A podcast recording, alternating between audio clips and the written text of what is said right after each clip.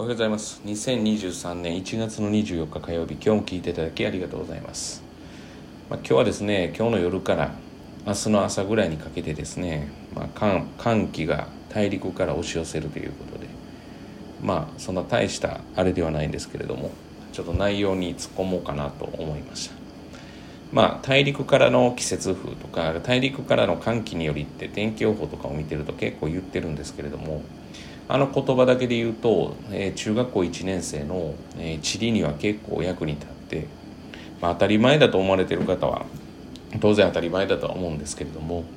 まあ大陸からのって要は、えー、6大陸、えー、世界にはあって、まあ、一番大きな順でいくとユーラシア大陸アフリカ大陸北アメリカ大陸南アメリカ大陸南極大陸オーストラリア大陸の順の大きさで6大陸あるわけですよね。でまあよく私が出す問題としては、まあ、では日本は、え何大陸に属していますかっていうようなことをよく聞くわけですよね。そしたらまあ大方ですね、まあ、普通に大陸のあの形とか場所を見ると、まあ、ユーラシア大陸っていうふうに言うんですけれども日本がユーラシア大陸にもし属していたら大陸からの寒気がっていうような天気予報の表現ってないはずなんですよね。ということは何なのかっていうと日本は大陸には属していないと。じゃあ何なんだって言ったら日本は島、えー、まあ何千ですかね。結構な数の島ですね、えー、何千だと思うんですけれどもちょっと調べてみましょう。かなりの数があるわけですね。えー、だいぶ昔ですね。令和元年でいうと友人とは416頭。無人島が6432頭ってこと。まあ何千か。という島からなるというふうに言われてて。つまり島と大陸って言われたら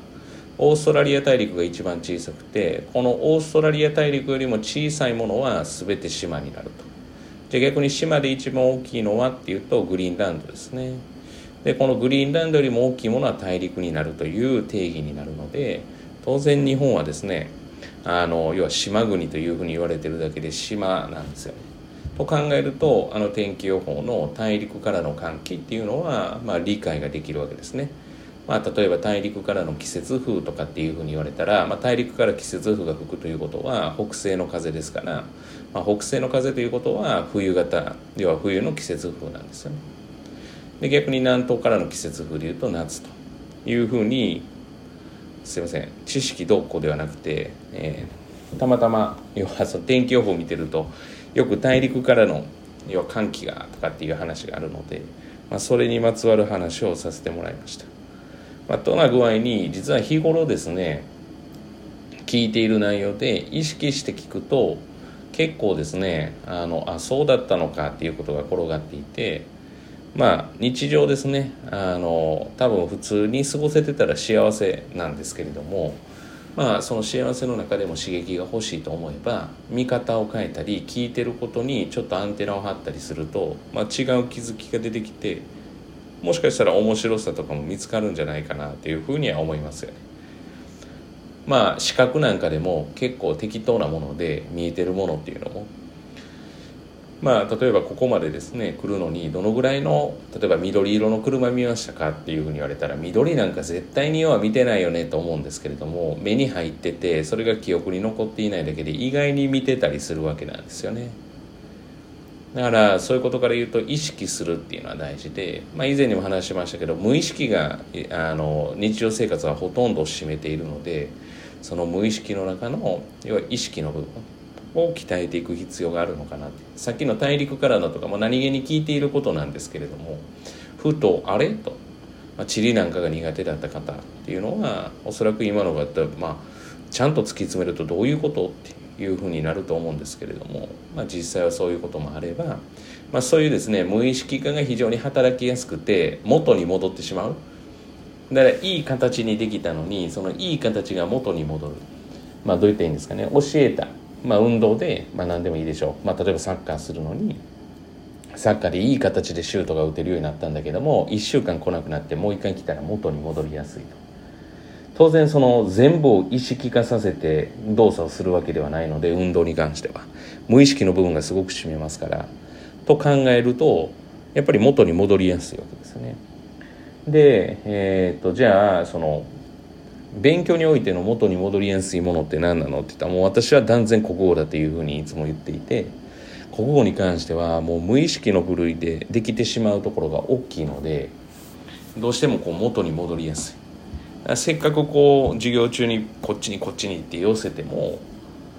できちゃうんでねその例えば宿題やりましょうって言ったらあの例えば数学だったらある程度解き方とか公式とかが分からなかったらできなかったり、まあ、例えば英語解くにしても単語を知らないととか例えば、えー、まあまあ文法ある程度知らないと読めないとかがあったりとで国語って日本語で書かれてるんで、まあ、なんとなく解こうと思ったら解けてしまうっていうのがあるので、まあ、だからそこで言うと引っ張られやすい科目でもあるということですいません今日はちょっとこういろんなところに飛んだ話でしたけれども。まあ、そういう話もたまにはしていこうかなというふうに思います。えー、聞いていただきありがとうございました。えーと、よろしければですね、えー、聞かれている方で、えー、フォローしていただいてない方はフォローしていただいたりもしよろしければですね各ポッドキャストにもですねちょっと私詳しくは知らなかったんですけれどもあの星をつける評価話し事はないんですけれどもそのポッドキャストに対する評価を、えー、つけていただけると、まあ、それで全部1111ってつくと、まあ、ショックは大きいんですけれども、まあ、どどどういうところがその1なのかっていうことも書いていただければ、まあ、そういう話もしますしっていったところかなっていうふうに思います。あなのでそのおそらくアップルとかだったら評価していただいたりしてるのかなとかっていうふうに思ったりまあむしろ聞いていただいてる方のでその悪いということはなくて悪いという方は多分ですね私を知ってて私が憎い方だと思うので、まあ、その方は低評価でもいいんじゃないかなとは思うんですけれどもまああのつけていただけるとそちらもあのやる気になります。ちなみに何もない。それがついたから何かあるわけではありません。もし何かがあるようになったら私の性格上ちょっと言えないのでつけてくださいと。は、はい、何かその計算をしてる自分がすごく嫌になるので。計算はないです。ただただ私がやる気になるという。だからやる気にしたくなかったら押さないでください。はいということです、えー、本当に聞いていただきいつもありがとうございます、えー、今日一日がですね寒くなりますので皆様もお気をつけください。今日一日が皆様にとっていい一日となることを願いまして、えー、また次回お会いしましょう。では。